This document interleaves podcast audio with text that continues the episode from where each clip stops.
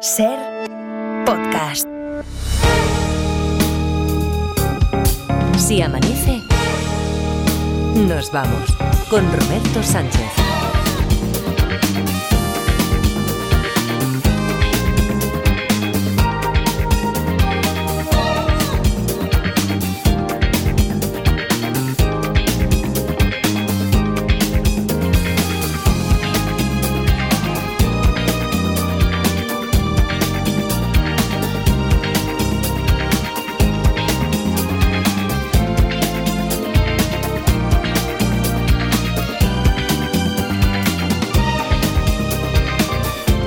Cuatro y 5, 3 y 5 en Canarias. Saludos, señoras, señores, ¿qué tal? ¿Cómo están? ¿Cómo estáis? Muy buenas noches, bienvenidos, bienvenidas.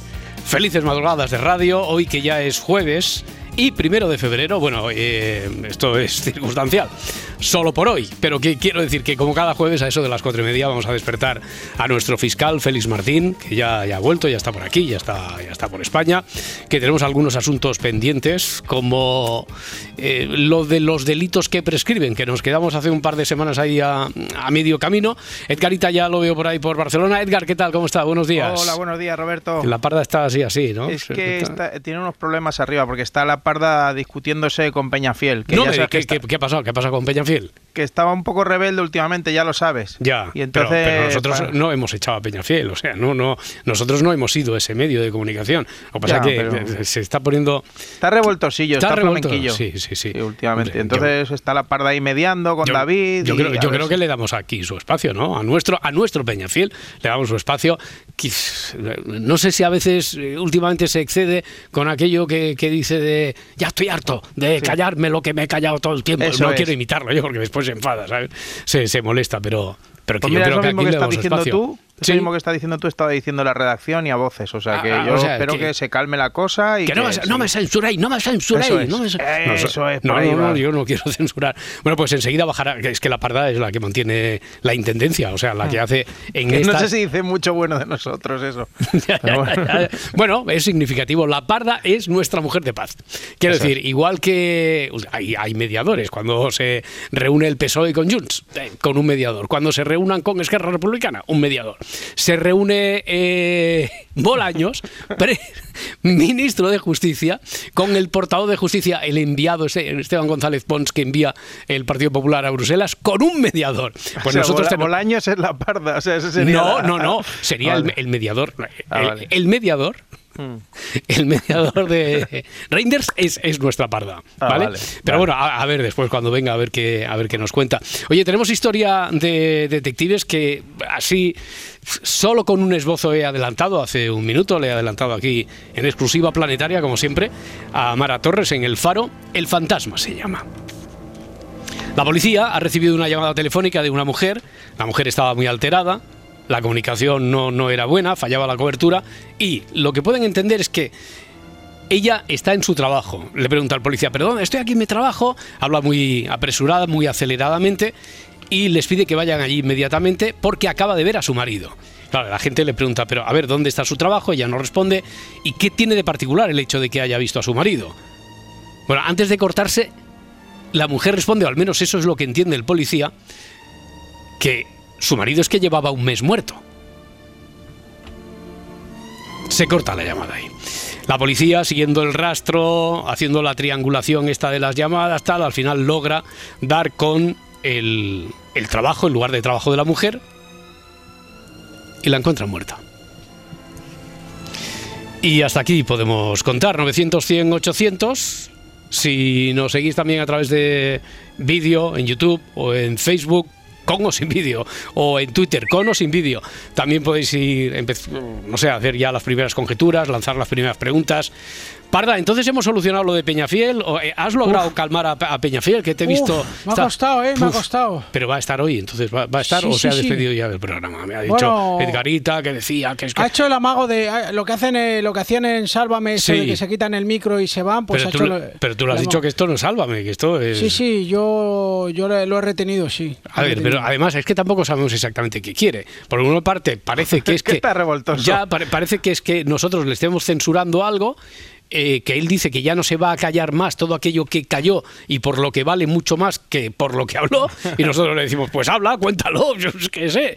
Hombre, cuéntalo, pero con un poquito de credibilidad. Solo le hemos dicho eso, ¿verdad, Parda? Cuéntalo, pero con un poquito de credibilidad. O sea, no, te, no, te, inventes la rumorología de, de, taxi. Y él sigue diciendo que su taxista es el mejor informador y que y te cuenta unas milongas, ¿no? Ahora que no nos oye, que lo has calmado, cuenta unas milongas. dice que son su fuente de confianza, que no ya, se toque. bueno, bueno, bueno, vale, vale, vale. Pues nada, acabamos de estrenar, ya, ya veremos a ver qué ocurre en la segunda hora con Peñafiel. Yo te agradezco ¿eh? la labor que has hecho como mediadora una vez más. Parda, eh, que no sé si has tenido tiempo de escuchar la, historia que acabamos de pues estrenar ahora. Vagamente, algo de un fantasma. El fantasma es el título. El fantasma es el título porque es que aquí algo no cuadra. La policía recibe una llamada. Es una mujer que dice, bueno, la mujer está muy alterada. La comunicación no es buena, falla la cobertura, tal, y lo que se le puede entender lo que recibe la policía es que ella está en su trabajo. ¿Pero dónde, señora? Ella habla precipitadamente y parece que no responde al policía. Estoy aquí en mi trabajo y tienen que venir inmediatamente porque acabo de ver a mi marido. Claro, el policía le dice, bueno, a ver, por parte, señora, pero ¿qué tiene de especial que haya visto a su marido? Dice, ¿cómo que, que lleva un mes muerto? Tienen que venir aquí. Se corta la llamada. Eh, siguen el rastro de la comunicación, pueden triangular, ha llamado desde un teléfono, tal. Cuando llegan, la mujer está muerta también. Esto es lo que sabemos, esa es la escena con la que empieza la película, con la que podría terminar la trama, y aquí se trata de averiguar entre todos, primera llamada, primer oyente detective que abra el caso ya tiene un número, buena pregunta también, resuelve la historia también tiene un número, enviar una propuesta de intriga a detectives.cadenaser.com también, y se me está ocurriendo, hoy es 1 de febrero, ¿no? Sí. Sí. Se me está ocurriendo una fórmula para que a principio de la segunda hora también demos una recompensa, un premio. Sí, sí, sí. Esto va a quedar muy. Te has dejado también una cosa, ¿eh? El, que, se monte una buena peli con la historia también. El, que se monte una muy, muy, muy buena peli original, a veces un poco desternillante incluso, pero que supere a la original también tiene un número para el sorteo, sorteo de cada semana, que después eh, se consigue con eso gracias a la suerte, al azar entrar en la final mensual o el premio de consolación. ¿Cómo va la Dolo con el libro? ¿Qué te ha dicho? Pues ahí eh, se lo comenté y está hasta nerviosa. no me digas. que yo no, que yo no, sé. No, no, no, pues has hecho muchas, muchas reviews. Hace muchas reviews ella. No, que ha hecho muchas de series aquí. De series, por eso, por eso se me ocurrió. Pero bueno, a ver, a ver, que, nos a ver que termine. Es lectora pausada también, es de las que se lo estudia. Yo leo muy lento, ¿eh? Quiero decir. Sí, ella también, ella también. Y es, de, y es de, le pasa como a mí, que a lo mejor cuando va por la segunda página dice, uy, que estaba leyendo. Y tenemos que volver atrás. Ya, ya, ya. ya. Pero con cualquier libro, ¿eh? Con el libro más movido del mundo. Y eso, el más lento. sí, sí, a mí eso sabes cómo me pasa, cuando me pasa mucho, con los audiolibros, no sé capaz, porque todavía cuando tienes el libro ahí delante, sea ah. en digital o en papel, se me ha ido el santo al cielo. Espera, espera un momento. Va a ver dónde estaba y vuelves. Pero eh, con audiolibro no he conseguido terminar ningún audiolibro porque oigo la voz y cuando no si estoy en circunstancias que me puedo quedar dormido, me quedo dormido, o si voy conduciendo, estoy en el gimnasio, se me ha ido la mente a 12. Y, es que no, y, dónde retrocedes? Es que no tengo ni idea. Claro. Eh, ¿A qué punto retrocedes en un audiolibro? Imposible. Yo pues sí. nada, Pues eso, pues más o menos. Bueno, empezamos entonces. Eh, investigamos 900, 100, 800. Cuando queráis. Si amanece, nos vamos. Con Roberto Sánchez.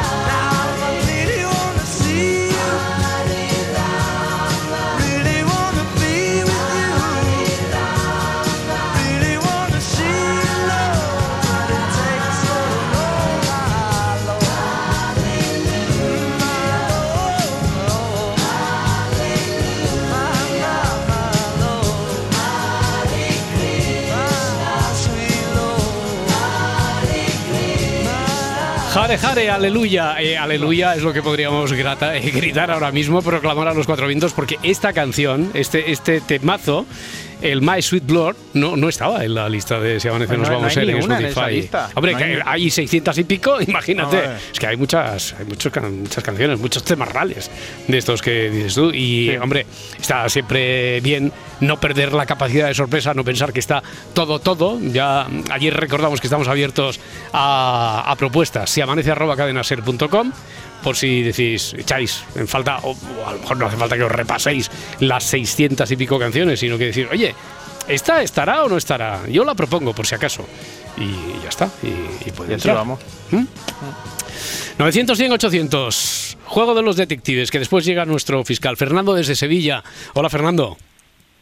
Hola, buenas noches. ¿Qué tal? Buenas noches. Eh, te, suena la historia que puede ser de las fáciles, difíciles, complicadas? Eh, ¿Qué, te parece la historia? Bueno, depende, tal como está planteado, como está formulado en este, en este caso, hmm. habría que averiguar eh, la, causa de la muerte, cómo murió de un tiro, de una puñalada. Yo puedo, puedo responder solo sí, no, carece de importancia. El juego, que a lo mejor es que no lo he explicado bien y tendría que hacerlo más veces de cara a aquellos que, que os sumáis. Eh, Tú me puedes responder, me puedes preguntar lo que quieras sobre él, sobre ella, sobre la policía, sobre lo que ocurre, cualquier cosa a lo que yo pueda limitarme. Después a lo mejor te doy más información, pero una pregunta que responda a la fórmula en la que yo solo pueda responder si no carece de importancia. Correcto. Hmm. ¿Se sabe la, causa de la muerte? ¿Cómo murió? ¿De quién? ¿De él o de ella? No, de, de, de la mujer. De la mujer, sí, se sabe. Y no lo podemos saber. O sea, sí, sí, me, si me preguntas, estrangulada, por ejemplo. Cualquier pregunta a la que yo pueda responderte sí no carece de importancia. Correcto. Eh, ¿Murió asesinado por, por arma blanca? No. Y no necesariamente tiene que ser la, la figura o el holograma este que ella creyó que era su marido, no necesariamente tiene que ser el que la mató, ¿no? Tú ya estás deduciendo que lo que ve en realidad es un holograma y lo estás, dando, lo estás dando por sentado, que es una figura, un holograma, pero yo no te he dicho que sea así, ni el enunciado nos dice eso. No, no, digo que, que pero si está muerto es imposible que haya aparecido. Es imposible. Una, persona no se levanta de su tumba para ir a matar a su mujer. Ya, ya, ya. Creo. Eh, Fernando, estas historias viven de las paradojas. Entonces aquí hay algo que es la paradoja, que es lo que tenemos que escudriñar. Eh, Fernando está haciendo un poquito de parda, eh, que va contra la historia. Que está diciendo, no, esto no puede ser. Claro, te voy, no... te voy a hacer yo una rápida para calentar. A ver, a ver, a ver. Em, ¿El marido estaba realmente muerto? El marido estaba realmente muerto, sí todavía esto desencaja un poquito más la racionalidad con la que ha venido el detective Fernando aquí a jugar, porque claro, dice, no puede ser, si está muerto el marido, eh, ella ve otra vez al marido y por eso llama a la policía, el marido estaba muerto y ella ve al marido y dice, tienen que venir porque acabo de ver a mi marido, se corta la ¿Hago yo otra también para sí, Sí, sí, sí, claro. ¿A quien ve realmente es a su marido? Sí, más difícil todavía, Fernando. Esta gente nos lo está complicando. ¿eh? Pero hmm. claro, aquí, aquí yo quiero hacer una puntualización. Sí. Evidentemente es una, una, idea, una, una, especie como de esquizofrenia, porque es imposible no, que no, marido, no, Fernando, eh, no vayamos contra la historia, por favor, porque las historias, las historias viven de eso, de la paradoja. O sea, si uno dice, claro, eh, si tú me dices, eh, está sufriendo un delirio la mujer, te digo no. Pero tampoco puede ver al marido si está muerto. Fernando, si tú me dices, ¿vio al marido aunque estuviera muerto, aunque hiciera un mes que estaba muerto? Yo te digo que sí. Bueno, Porque la, historia es que es así, la historia es así. La historia tiene una paradoja que es lo que hace que, que, cuando que con la mirada lateral, que es la que nos falta para resolverlo, digamos, anda, coños, eh, es verdad. Esto es lo que nos falta. Escucha una cosa. La historia está perfectamente planteada, pero es absolutamente inverosímil que un muerto asesina a una persona. Eh, Fernando, Fernando, Fernando, Fernando, por ejemplo, tú no me has preguntado, ¿el muerto asesina a la persona? Esto no lo estás dando tú por sentado, pero no me lo has preguntado. Ah, pues no, no, no, no, he dicho que no necesariamente el muerto es el que mató a la mujer. Vale, mira, Fernando, Fernando, si tú me preguntas, ¿el muerto ha matado a la mujer? Yo te digo no. Ah, ah amigo, vale, vale, uf, qué tranquilidad, menos mal. Dejo paso, a, dejo paso a demás detectives y ya Muy bien. iré haciendo una, una, una un batido y pues intentaré más tarde. Gracias. Muy bien, Fernando, muchas gracias. Hasta luego. hasta ahora, hasta ahora. Eh, estaba, estaba, estaba, estaba pardeando un poco, ¿eh? estaba, estaba pardeando bastante. A, mí me ha caído bien, ¿eh? Ya, ya, ya, pero es que sí, las historias que viven de, viven exactamente de eso. O sea, lo que nos parece increíble, imposible, por algo se explica y ese algo, a ese algo se llega a través de la mirada lateral, que es la que no vemos. Eh, siempre ponemos el ejemplo del truco de magia que está ahí, pero que la virtud del mago, en este caso la virtud de los guionistas de la historia, es intentar que no se vea el truco a la primera. Pero que hay truco, claro, hay truco a veces y se juega mucho con el lenguaje. Por eso, Fernando, claro, yo entiendo que, que le extrañara mucho que por una parte le sorprendiera y hasta le sobrecogiera, porque él ya daba por entendido que el marido muerto mataba a la mujer. La mujer muere y el marido estaba muerto. ¿Y a quién ves al marido? Sí. ¿Estaba muerto desde hace un mes? Sí. Es así. 900, 100, 800. Jaime desde Málaga. Hola, Jaime. Hola, buenas noches. Buenas noches, Jaime. A ver, ¿a ti te parece tan extraña la historia como le parecía aquí a Fernando? O aunque te lo parezca, ¿crees que podemos preguntar por algún sitio o qué? A ver, yo creo que puedo preguntar por algún sitio más que nada porque eh, hay muchas veces que es algo normal que se te que veas a, una persona fallecida. Ah, sí. Entonces, ¿tú qué crees? ¿Que ella ha creído ver a la persona fallecida o que se parece mucho? ¿O cuál es la pregunta, Jaime? Hmm. Ahí está. Yo te iba a preguntar lo primero. ¿Ella se suicida? No. Vale. ¿A ella la mata eh, un familiar del marido? No. Joder, no di ni una, Bueno, bueno, a ver, eh, los...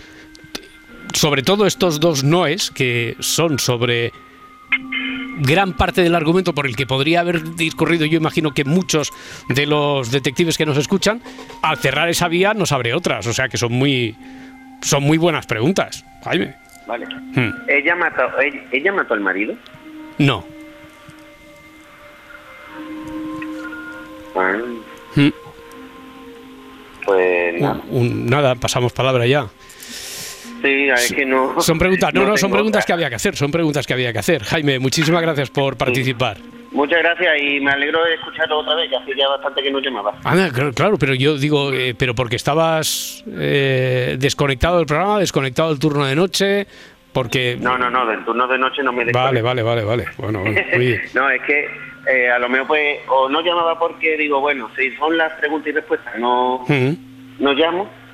Y cuando he llamado, pues no he tenido la suerte. Ah, vale, vale. había otros compañeros. Vale, vale. No hemos tenido suerte de, poderte atender a ti. Sí, sí. Bueno, no he tenido suerte, pero yo escuchar, escucho. Hombre, eso, eso lo sé yo, no, me sales aquí. Jaime de Málaga, tal, veo ahí la lucecilla, me sale en el panel de oyentes. Un abrazo muy fuerte. Estoy fichado, estoy fichado. Ahí está, que, que vaya muy bien la noche, Jaime. Un abrazo. hasta luego, un abrazo. Un abrazo, hasta luego. La policía, sí, la policía ha recibido la llamada esta. Es que me parece que está Félix ya, eh, Félix Martín, el fiscal, y así le ponemos a corriente de, ah, de, todo lo que sabemos de la historia. Félix, ¿qué tal? Buenos días. Buenos días, chicos, ¿cómo estáis? Y, bienvenido de nuevo, bienvenido aquí. Ya, ya, estoy aquí. Ya, llevas muchas horas, muchos días de vuelta de, Perú, que la pues última vez que, hablamos estabas allí, en Perú. Del domingo, ha sido, ha sido un suspiro, chicos, ha sido una semana y el domingo estoy aquí. Oye, y tú eres de los que después le cuesta mucho adaptarse, por eso del jet lag. Sí, un sub y baja. Ya, pues ya, pero ya, ya, pero tan rápido que es, yo todavía no me he adaptado eh, al ambiente, la temperatura, eh, la latitud, la hora de allí y ya tengo que volver y estoy un mes enfermo. O sea, que no, sé a ti qué te ha pasado, Félix. Pues yo creo que también depende, como tenía cosas urgentes bastantes en el trabajo, pues no me queda otra que espabilarme. No, la verdad que, la verdad que bastante bien. Bueno, bueno, bueno, muy bien. Ya nos estuviste contando la semana pasada parte de tu experiencia, ya entraremos en detalle después. Hoy tenemos pendiente lo de la lo de la prescripción, la parte de la prescripción de los delitos que nos quedó pendiente y ahora lo que tenemos abierto un, un expediente, te cuento no sé si sabes algo sobre El fantasma, es el título de la historia. Eh, la policía ha recibido una llamada telefónica. Entonces el agente cuenta que después está grabada la, la conversación y se ve claramente cómo falla la comunicación mucho por la cobertura. Pero hay una mujer que dice que está en el trabajo el policía le pregunta, ¿pero dónde, señora? Él no, ella no le atiende, está muy alterada y dice, tienen que venir aquí inmediatamente porque acabo de ver a mi marido policía le pregunta, bueno, ¿y su marido qué? ¿Le amenaza? No, no, no. Pero entonces, ¿qué tiene de extraño? ¿Qué pasa? Dice que mi marido murió hace un mes. y se corta la llamada. Cuando triangulan técnicamente la llamada desde donde se hizo el teléfono tal, llegan y la mujer está muerta. Y eso es lo que ha ocurrido. No te puedo decir nada más. Y la Parda tenía una pregunta muy rápida. La Parda. Sí, sí eh, es una que no sé si ha respondido porque hoy no tipo demasiado, pero bueno.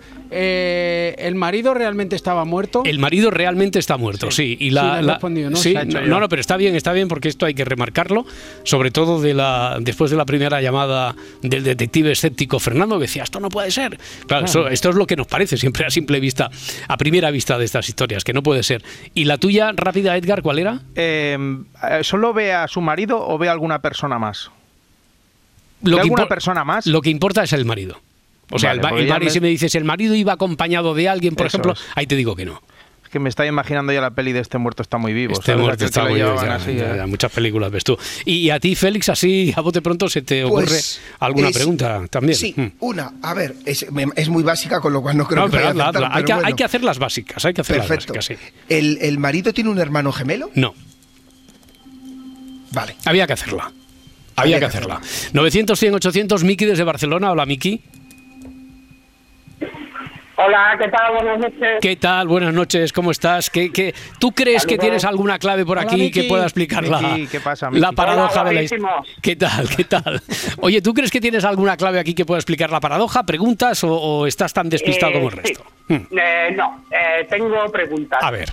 ¿La causa de la muerte es muerte natural? La causa de la muerte de ella. Eh, perdón, muerte natural. Me refiero que no ha sido asesinada. La muerte de ella. ¿Ha fallecido sola? Sí. Sí. Sí. ¿Sí? Sí, sí, sí. Sí, eh, eh, sí, sí, es que sí, que ha muerto. le ha sobrevenido la muerte, no la ha matado nadie, no la ha asesinado nadie, sí, sí. Eh, ¿Puedo preguntar otra? Claro, claro, hasta tres y depende cómo después hacemos la vista gorda. Hmm. ¿La causa de la muerte ha sido un infarto? Sí. Vale. Ah, es que no quiero estropear la historia al ah. principio, pero. Bueno, bueno, oye, si, tú crees que tienes la solución, no es estropearla, sino que a lo mejor es solucionarla. Hmm. Ella ha fallecido. Hmm del impacto de ver al, marido. Pero ¿cómo ha visto al marido si llevaba un mes en lo que hay que solucionar? Vale, esa parte ya está. Y por eso te ah. doy un punto ya para el sorteo del viernes. Pero ¿cómo ha visto al marido? Porque ella llama muy alterada diciendo, ¿qué le tiene que contar a la policía? Porque llama a la policía porque dice, he visto a mi marido y mi marido estaba muerto desde hace un mes. ¿Cómo se explica eso? No puede ser, es broma. No, no, no, no es eh, broma, no es broma. No, no, digo es broma. Por la primera llamada. Ya lo sé, lo sé, lo sé. Eh, pues no sé, yo lo dejo aquí. Vale, vale. Y el número eh, que Garita lo, lo regale a la persona que él considere. Ah, ah vale, vale, vale. Venga, pues Soy Edgarita. un gran fan vuestro desde el año 96. Madre mía, madre mía. desde los 16 y tengo 44. Bueno, Vicky, esto, esto yo creo que te lo compensan eh, cuando vayas a pedir la, eh, la vida laboral a la seguridad social te lo te ponen horas, eh, te ponen días, todo te lo compensa de alguna forma. Digo yo que debería compensarlo. Eh, Miki, muchísimas. Vale, no quieres, no quieres entonces, no, quieres número para el sorteo del campeonato de detectives, nada. Edgarita que lo, vale. lo, regalo yo. Venga, venga, pues Edgarita. Y muchas gracias por eh, los ánimos que nos dais. Bueno, muchas gracias a vosotros. que esto sí que nos alimenta y mucho. Miki, un abrazo muy fuerte, un abrazo, gracias. un beso hasta ahora, hasta ahora. No, al final se creen que manda, eh, eh Claro, claro, no, no. Oye, yo no quiero, pero. Garitas, como te. Edgarita, a partir de este momento, hmm. eh, a cualquier oyente que intervenga, yo elijo si le doy el número o no. Independientemente de que ya haya ganado el número tal, tú puedes decir, ah, pues, ah, pues te lo llevas. Te lo llevas, oye, que, tengo un número aquí para ti. que, te sea Edu, que Edu no lo, ah, quiere. bueno, espérate, porque Edu, Edu no quiere número para lo de entrar, porque ya tiene una, plaza ganada en la final. Pero, pero. Para, el librón, sí. Eh, quiere, quiere un número para llevarse el libro. Que tenemos. Félix, es que tenemos de premio de consolación un libro donde sale un tal Félix Marín que se parece mucho a ti. Me suena mucho ese libro a mí. El, de líneas cruzadas. el de líneas cruzadas tenemos, eh, esta, estas semanas lo tenemos así como premio de consolación para, para, los, Oye, para los sorteos del viernes. Tenía que haber hecho como en la ruleta de la suerte cuando tienen un comodín que lo ponen aquí, que lo ponen al lado, porque como ahora puedo elegir a quién le doy el punto. Oye, pero esto es buenísimo. O sea, a mí me gusta, ¿eh? Primero que se arrogue la capacidad el oyente de decir, no, no, tú, tú, está hablando conmigo, dice, tú no pintas nada. O sea, le doy el comodín, le doy el comodín a Edgarita y que Edgarita lo reparta según su criterio, o sea, que confíe en el criterio de Edgarita. que ya mucho confiar. Ya. Mola mucho. Oye, mira, antes de la desconexión, vamos a intentarlo con Rosa de Toledo, 900, 100, 800. Hola, Rosa. Hola, buenos días. ¿Qué tal? Buenos días. A ver, ¿qué preguntas o cómo solucionas tú el caso este del fantasma? Mm, vale, ¿trabaja ella con muertos? Sí. Mm, eh, ¿Está en algún sitio en el que se hacen práctica con cadáveres? Sí.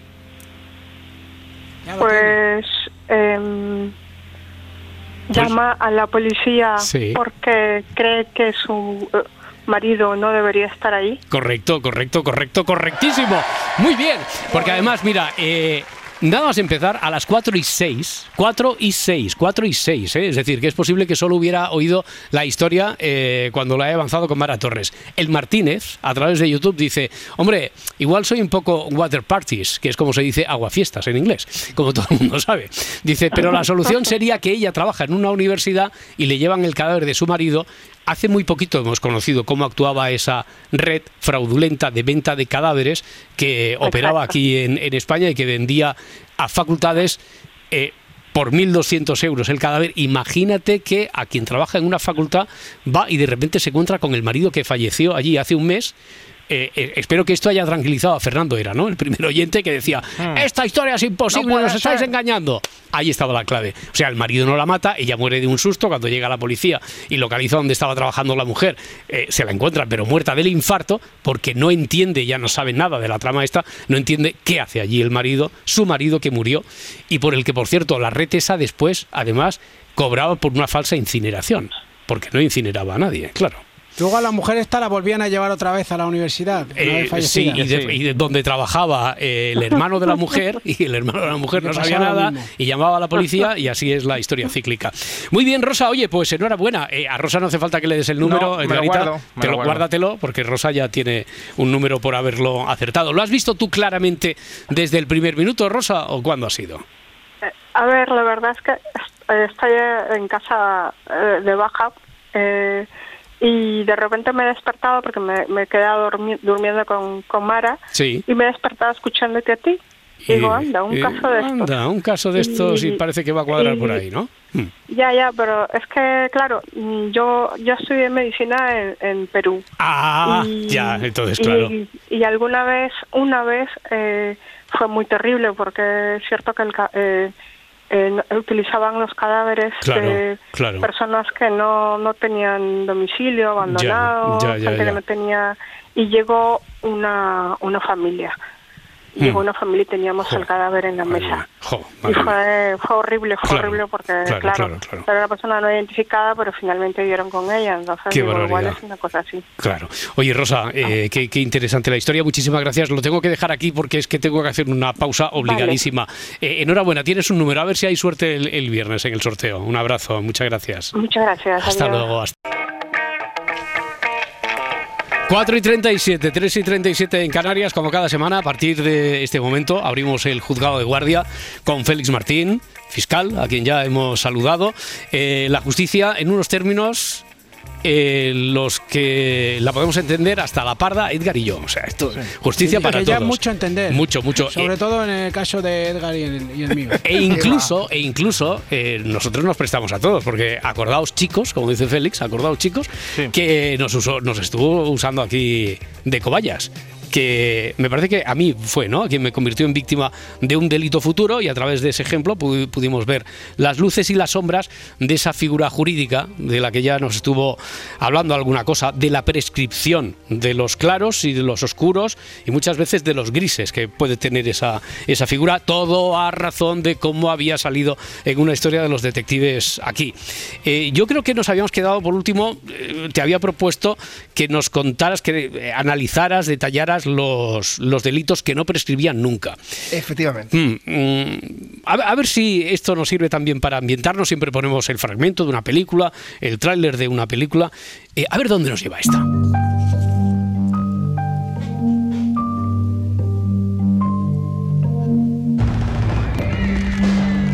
Me quiere. ¿Has visto? ¡Coge a tu hermano! ¡Coge a tu hermano! Nos equivocamos. No son solo escaramuzas. Es una puñetera guerra, Sara. Igual que todas las demás puñeteras guerras. Es una película del año 2000, Las Flores de Harrison, protagonizada por Andy McDowell, por Adrian Brody. Eh, bueno, todo ocurre tras el derrumbamiento de un edificio. Pues a Harrison, un conocido reportero que cubre la información sobre la guerra de Yugoslavia en ese momento, eh, se le da por desaparecido y su mujer, que se niega a creer que, su marido haya muerto, decide ir a buscarlo a, la zona de Croacia, concretamente. Bueno, llega allí y allí se encuentra en medio de la guerra más atroz y cruel que, que se pueda imaginar. Eh, ¿por, ¿por, qué este fragmento y por qué esta película, Félix? Pues no sé si no sé si os, gustó. A mí, yo claro, yo la vi muy jovencito. Mm y me, me, conmocionó. Y me conmocionó porque a mí me gusta mucho Andy McDowell, no sé, ahora me diréis vosotros.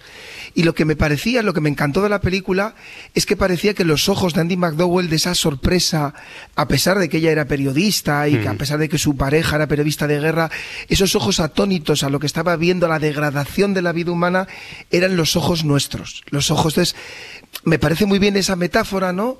De que se usa la, la, figura de un personaje con su inocencia para reflejar la, la, sorpresa ante la atrocidad infinita. No sé si os gustó a vosotros la película, si... Yo, yo es que no, no, la recordaba, no, no la vi, me parece. No sé si vosotros la habíais visto. yo no. Edgar, Parda, no, no. Yo la vi, pero tengo recuerdos vaguísimos. Ya, ¿Y qué es lo que más te gustó de...? Que tengo recuerdos vaguísimos, pero me acuerdo de verla, ¿eh? Ah, bueno, vale. Es que hasta los recuerdos son vagos de sí, hasta los recuerdos son no, pero es verdad que ya sabéis que yo hago borro cassette, que ya, se dice. Ya, ya. No, yo siempre cuento eh, de las películas. Es probable que la, haya visto Félix, pero que yo recuerdo después detalles también tontos como dónde la vi eh, y con quién estaba, pero no recuerdo la, la película. Me pasa y con los libros igual. A, ti también te pasa con mm. los libros.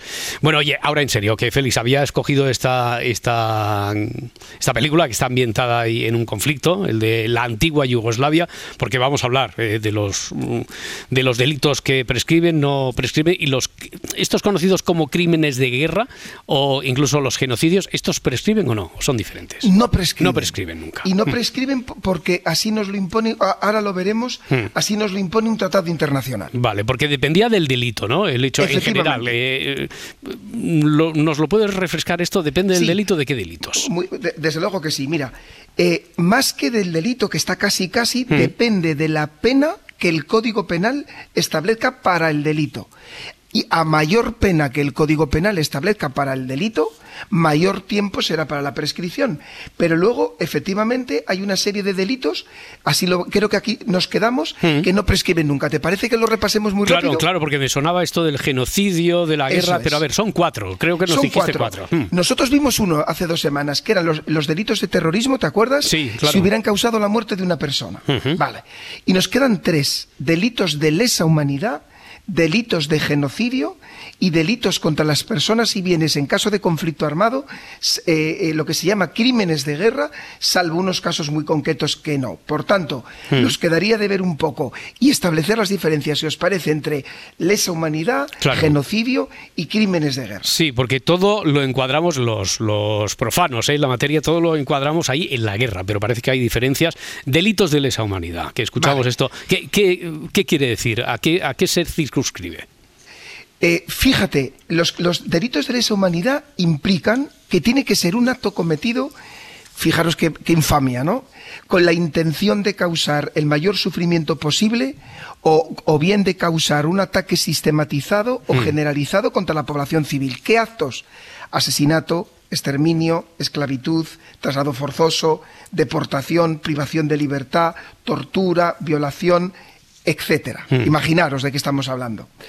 ¿Te, parece, Roberto, que hagamos un poco de un repaso para ver eh, dónde dicen, ya sabes que a mí me encanta la historia como a ti, dónde surge el concepto de delitos de lesa humanidad? Sí, sí, sí, porque el de genocidio me parece que nos adelantaste algo y ahora iremos a él, pero el concepto este del, de delitos de lesa humanidad, ¿cómo surge? ¿Dónde? Pues fijaros, hay discusión, hay algunos eh, juristas que dicen que su origen está en, en la explotación que se provocó por parte de Bélgica en el Congo. Hmm. Las barbaridades que se cometieron allí en, el reinado de Leopoldo II, que convirtió pues, ese estado, eh, el Congo, en un su chiringuito, donde un ejército privado entraba en las aldeas por la fuerza para tomar a las mujeres y a las niñas como rehenes para que los maridos trabajaran gratis en la selva y si y a cualquier cosa pues les amputaban los, brazos, las piernas, o sea, una barbaridad, hmm. una barbaridad de que algún día tenemos que hablar, ¿no? Eh, según muchos historiadores, fijaros, fue la primera vez en la historia de la humanidad de que surgió una campaña internacional liderada por un diplomático, Roger eh, Casemen, no sé si lo he pronunciado bien, que fue el que primero que denunció esta situación que estaba sucediendo en el Congo hmm. y dicen que aquí está, fijaros, el origen del primer movimiento global de defensa de los derechos humanos y el concepto de lesa, el de, delitos de lesa humanidad. Ya, hay otros autores, otros historiadores que lo, situarían eh, en el contexto del Imperio Otomano ya eh, inicios del siglo XX, ¿no? 1915. Efectivamente. Otros hablan de que es la masacre que eh, Turquía hizo con, Armenia alrededor de 1915. ahí está también tenemos que hablar un día de esto y donde por primera vez, fijaros, esto es siempre pasa lo mismo, ¿no? Aquí se habla pero no se aplica. Y donde por primera vez se aplicó el concepto fue en los tribunales de Tokio y de Nuremberg después de la Segunda Guerra Mundial, a los que sí que dedicaremos en eso de los juicios de la historia, en esa sección, le dedicaremos un día porque es súper interesante, súper, súper interesante. Es donde primera vez se aplica. Se aplicó también en Ruanda y en Yugoslavia, ¿no? Que, donde nos llevaba esta, esta película elegida de hoy. Donde después se aplica otra vez, porque no aprendemos, hmm. como siempre no aprendemos, es en Ruanda y en la antigua Yugoslavia. Ya, ya, ya. Oye, eh, Félix, ahora llegados a este punto, si me permites, yo creo que eh, no es apartarnos del tema del todo, porque además que nos conecta directamente con la actualidad. Eh, la denuncia que presentó Sudáfrica contra Israel fue ante la Corte Penal Internacional, buscaba que algún tipo de, sentencia, de, veredicto, de veredicto en torno a esto o no? Fijaros, es muy interesante, porque es verdad que genera mucha confusión incluso para nosotros los juristas. Fijaros que existen dos tribunales internacionales a este respecto. La Corte Penal Internacional, hmm. de la que hablaremos como un granito de la humanidad, que se crea en 1998, y la Corte Internacional de Justicia, que es una cosa que existe desde principios del siglo XX y es ante la que Sudáfrica presenta la, la, denuncia contra Israel. No es, por tanto, ante la Corte Penal Internacional, sino ante la Corte Internacional de Justicia. Y me mm. puedes preguntar, me adelanto, ¿y qué diferencia hay? Muy importante, la Corte Internacional de Justicia no juzga comportamientos de, de personas, sino juzga los estados. Mm.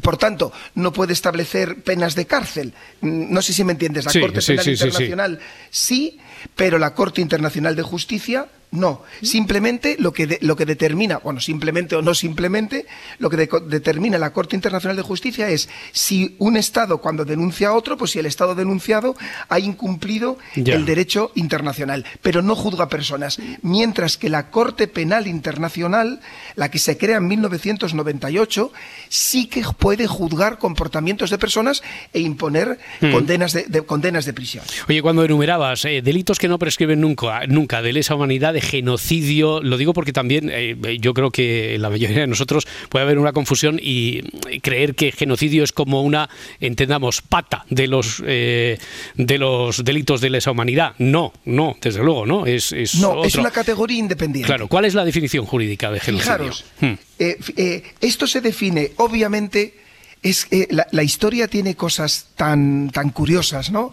Ya todo el mundo sabemos lo que pasa en la época, en la época nazi y eh, casualmente es tal la indignación, el shock colectivo de lo que ha sido capaz de, hacer el hombre en, los años, en los años 40, que en, es a finales de la Segunda Guerra Mundial, chicos, cuando surge como una conciencia universal de que esto no puede suceder, tenemos que crear eh, ordenamientos jurídicos que, que, prevengan y que definan este tipo de conductas, y ya, tenemos, ya nos podemos ir a 1948 para que se defina en una convención internacional el genocidio como y dicen que es un delito perpetrado con la intención de destruir total o parcialmente a un grupo nacional, étnico, racial o. Es decir, que aquí no hay debate, no hay discusión histórica sobre cuál es el origen y todos eh, eh, del delito de genocidio como tal, la figura que surge a partir del holocausto eh, judío realizado por la Alemania nazi, ¿no? El padre, que sé que a ti estas cosas te gustan, el padre del concepto, que ojalá no hubiera tenido que acuñarlo, es un, yo no le conocía, ¿eh? Rafael Lenkiun, mm. es un profesor polaco de origen judío que en su obra en, en 1944, El poder del eje en la Europa ocupada, es el que, exponiendo todas las atrocidades cometidas por los nazis, es este autor el que habla del término genocidio, que viene de, fijaros, del sustantivo griego genos, que quiere decir la raza o pueblo, y del sufijo latino cide, que significa matar. Y aquí es donde viene la creación de la palabra que luego se incorpora en los convenios internacionales con el concepto de genocidio. Oye, y esto es igual que lo que nos has comentado respecto al delito de lesa humanidad. Eh, ¿El delito de genocidio también se juzga por la Corte Penal Internacional o no? Sí, se juzga por la Corte Penal Internacional con matices, fijaros, ¿eh? Qué interesantes, ¿vale?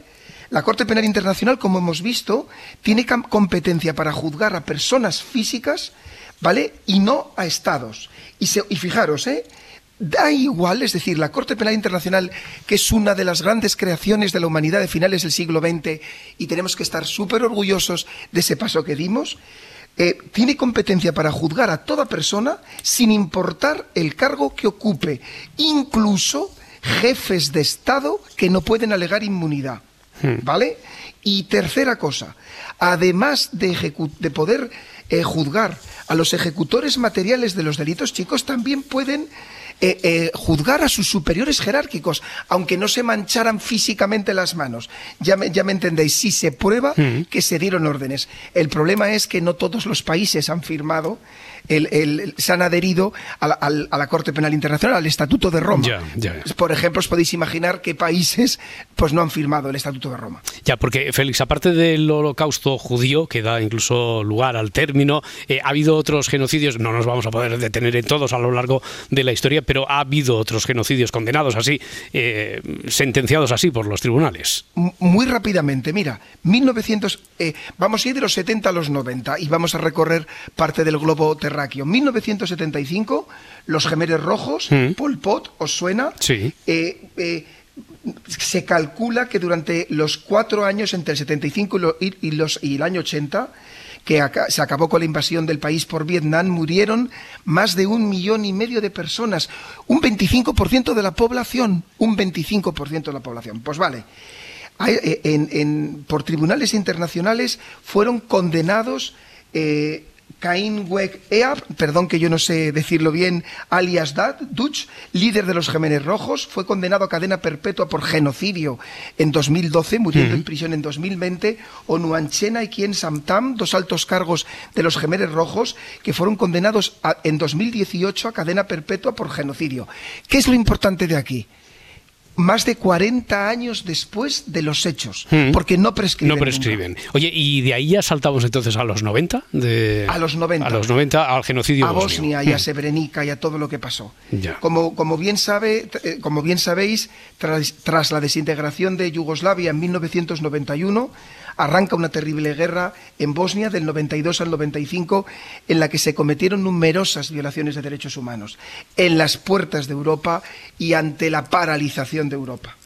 Por ejemplo, en 1995 el ejército serbio y grupos paramilitares acabaron con la vida de alrededor de 8.000 personas musulmanas de origen bosnio con el fin de realizar claramente una limpieza étnica.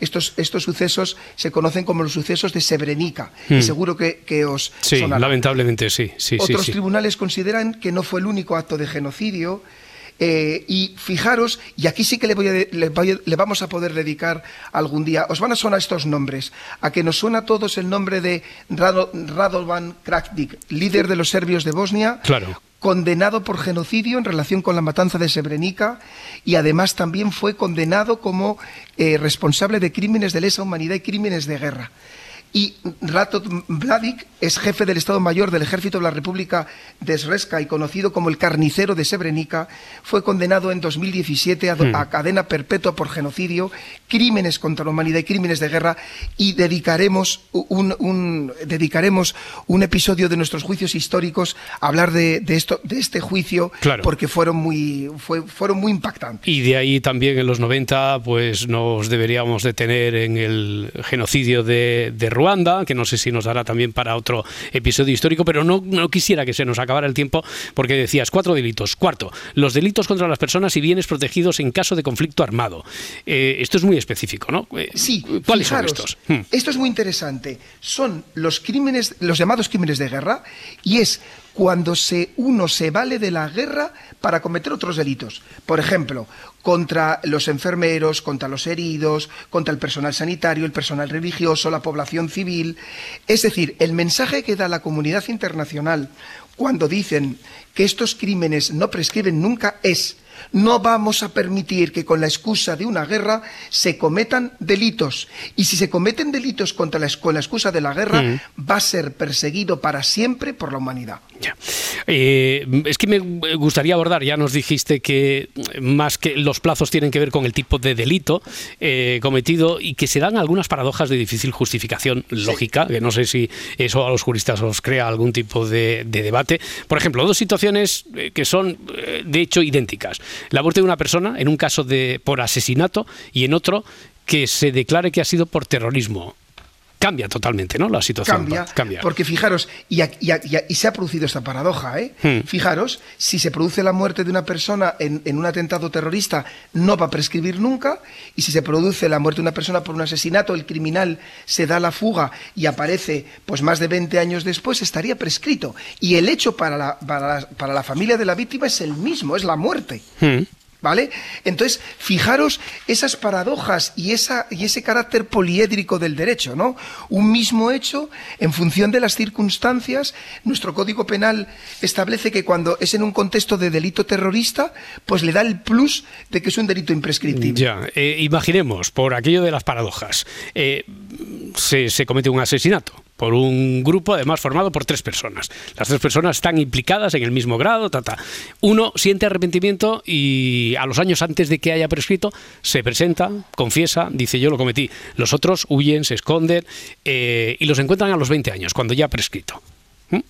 Efectivamente. ¿Qué, pasa? El primero será condenado y, el, y los otros eh, dos, eh, cuando ya ha prescrito el delito, al menos en nuestro entorno, no se les puede condenar absolutamente. No se les puede condenar, para nada. ¿Mm? Eh, eh, ¿Cuándo empieza a computarse la prescripción? Pues fijaros, eh, la prescripción comienza a computarse desde el día en que se haya cometido el delito, hmm. ¿vale? y si es un delito continuado, desde el día en que se haya cometido el último de los delitos, ¿vale? Ahí es, sin embargo, sin embargo, y de aquí esto es muy interesante, hay en determinados delitos, aborto, lesiones, homicidio, contra la integridad moral, etcétera, que cuando la víctima es menor de 18 años, los términos se computarán desde el día en que está haya alcanzado la mayoría de edad y si fallece antes de alcanzarle, a partir de la fecha del fallecimiento. Y aquí viene algo muy importante que ha sido modificado recientemente. En los delitos de tentativa de homicidio, de lesiones en 149, en los delitos contra la libertad sexual y en los delitos de trata de seres humanos, cuando la víctima es menor de 18 años, los términos se computarán desde que la víctima cumpla los 35 años y si fallece antes de, alcanzar esta edad a partir de la fecha del fallecimiento. Eh, esa es la principal novedad que se ha introducido entonces recientemente. ¿Sabéis, ¿Sabéis esto a qué ha obedecido? Me imagino que, que los oyentes ah, pues, lo, han podido seguir. ¿no? Los delitos contra la libertad sexual es muy frecuente que eh, eh, la, víctima, si la ha sufrido en la infancia, pues por, una, por una, un mero acto reflejo de supervivencia, bloquea el recuerdo y ese bloqueo, de eso también tenemos que hablar un día porque es eh, muy interesante el mecanismo psicológico y terrible, ¿no? De lo que, lo que la violencia sexual hace, bloquea el recuerdo de la persona y a lo mejor 20 años después, cuando es adulto y está en un entorno seguro, por cualquier cosa accesoria, chicos, la persona de repente vuelve a recordar y le aflora todo lo que sucedió. Aunque, aunque a nosotros, desde nuestro punto de vista, nos parezca imposible, esto es muy, muy frecuente. Sí, mira, eh, hemos recuperado de, documentación un momento, lo contaban así, cuando se aprobó eh, las particularidades estas eh, de la Ley de Protección contra la Infancia. es una pieza que hicieron en televisión española donde además habla algún experto sobre esto que estabas comentando. La ley obliga a comunicar cualquier sospecha. José Ramón fue víctima de su padre y sufrió abusos en el colegio se autoprotegió. Eh, yo no lo recordé hasta los 37 años. O sea, mi cerebro lo, enterró bajo kilos de hormigón y a los 37 años empecé a tener flashes. Yo empecé la terapia a los 39, con lo cual empecé a, recordar realmente y a profundizar en el tema pues a partir de los 40. Las organizaciones piden que estos delitos no prescriban. La ley ha fijado que los plazos cuenten a partir de que la víctima cumpla 35 años. José Ramón tiene 49 y sigue viniendo a terapia. Cuando lo detectamos a tiempo y trabajamos con el niño, no hay secuelas prácticamente.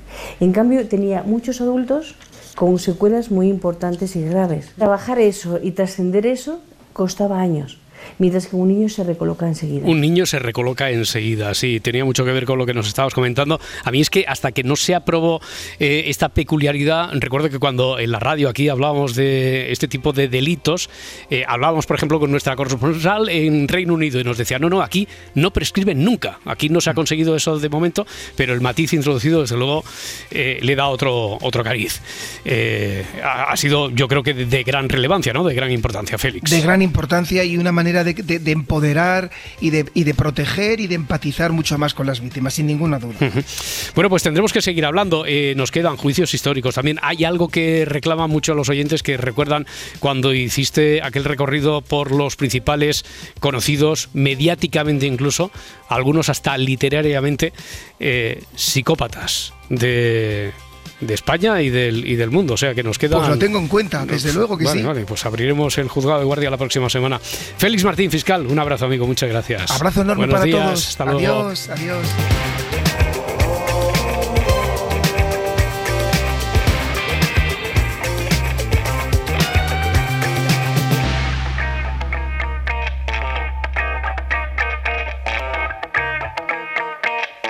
Si amanece, nos vamos.